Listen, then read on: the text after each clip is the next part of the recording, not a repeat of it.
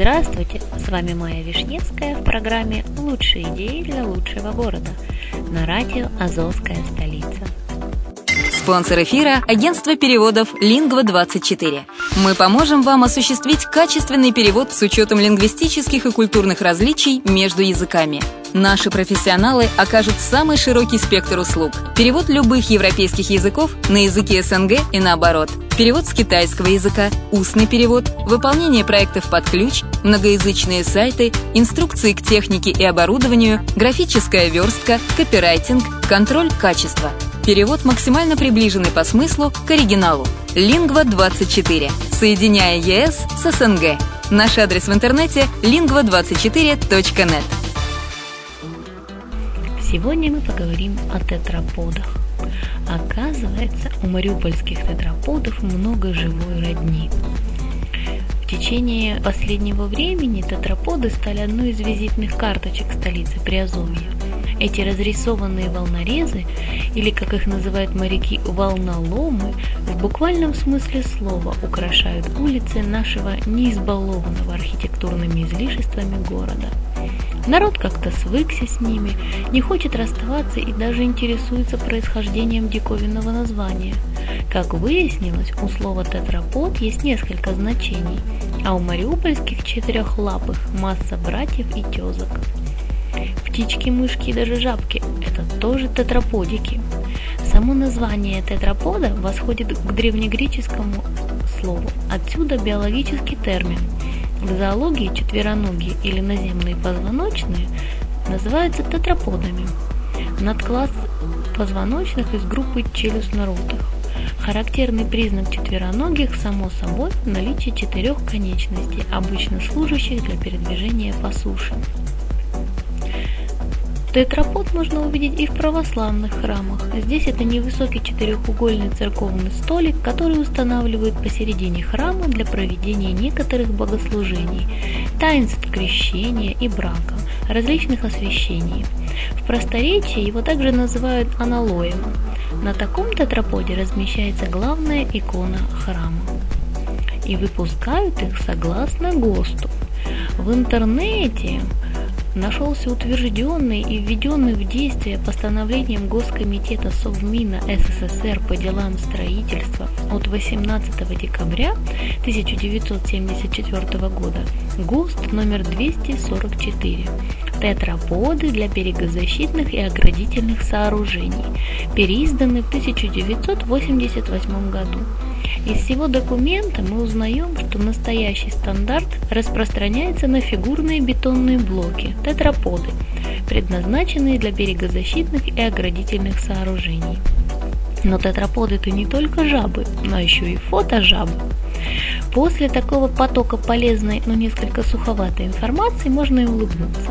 Дело в том, что мариупольские тетраподы уже стали героями фотожаб, которые мы нашли в социальных сетях, а именно на странице ВКонтакте, которая так и называется «Тетрапод».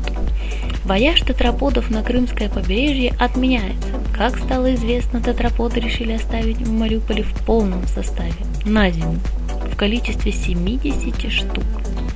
Таким образом, выполнять свои прямые обязанности в качестве волнорезов на береговой линии конструкции, представляющей четыре сочлененных усеченных конуса, не собираются.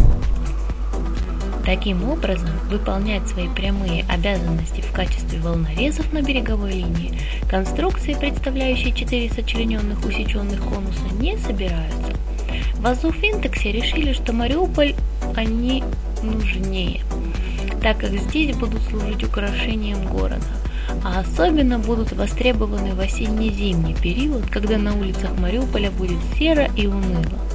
Сами же тетраподы, покрашенные фасадной краской, как уверяют на предприятии, за зиму своей яркости не утратят и не повледнеют. Но потом все же тетраподы стали вывозить. В то же время мариупольцы, судя по опросу в «Голосе города» на сайте 0629, настороженно относятся к экспериментам. 30% так и не поняли креативные задумки авторов и считают, что тетраподы портят газоны, клумбы и уродуют город. Возможно, горожан возмутило большое количество таких конструкций, расставленных по городу. Так что 19,9% решили, что установив волнорезы, предприятие, которое их изготавливает, таким образом решило вопрос их хранения. 17,6% участвующих в вопросе решили, что это безумная идея власть имущих. Стоит отметить, что городской голова дал добро на расстановку данных конструкций. Вокруг идеи объединилось много творческих людей города. Они под руководством дизайнера ПСП Азов Интекс Марины Черепченко более месяца расписывали тетраподы. Причем предприятие предоставило все необходимые материалы. Правда, художники творили безвозмездно, как говорится, на благо города. Поток творческих идей, яркие краски, интересные сюжеты – все это оживило столицу Приазовья, где творческим инсталляциям до этого момента не находилось места. Так 12% участвующих в вопросе по достоинству оценили творческие изыскания и считают, что тетраподы очень яркие и красочные, украшают город. В то же время 8,2% позитивно настроенных к тетраподам, хоть и признали их фишкой города, в то же время решили, что их слишком много. Противников все-таки оказалось больше, и тетраподы постигнет та же участь, что и красных человечков в российской Перми. А собственно, что у них произошло? Проект Red People был реализован в городском пространстве в сентябре 2010 года в рамках паблик-арт-программы Музея современного искусства Перми. Человечки высотой 2,5 до 4 метров и состоящие из 13 частей были созданы питерским дизайнером Андреем Люблинским. Тогда Red People вызвали бурную общественную реакцию. Большинство пермяков осуждали красных пришельцев. Категорически против человечков высказывались многие культурные и политические деятели – между тем, сувенирная продукция Red People вызвала такую же неоднозначную реакцию, как и прототипы. Так директор рекламной группы Leggy Artist Антон Толмачев поспорил с министром культуры Пермского края Николаем Новичковым, достойны ли красные человечки быть символом нового пермского культурного наследия, и насколько правильно тиражировать на сувениры именно Red People – уже в апреле 2011 года возле музея Пермь появились младшие братья Red People.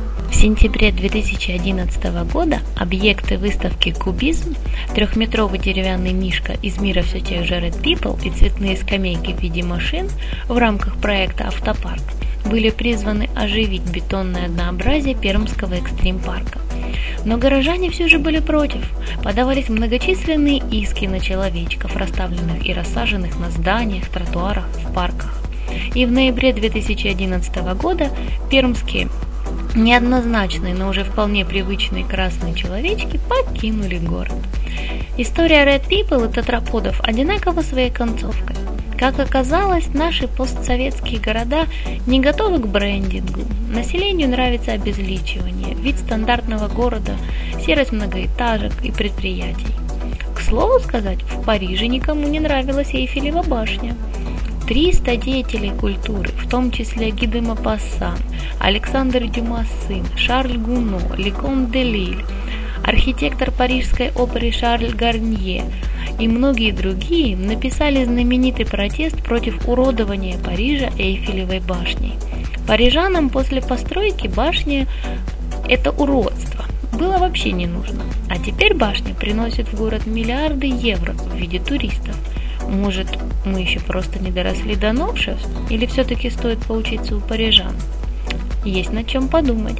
А на сегодня все. Всего хорошего. С вами была Майя Вишневская на радио «Азовская столица».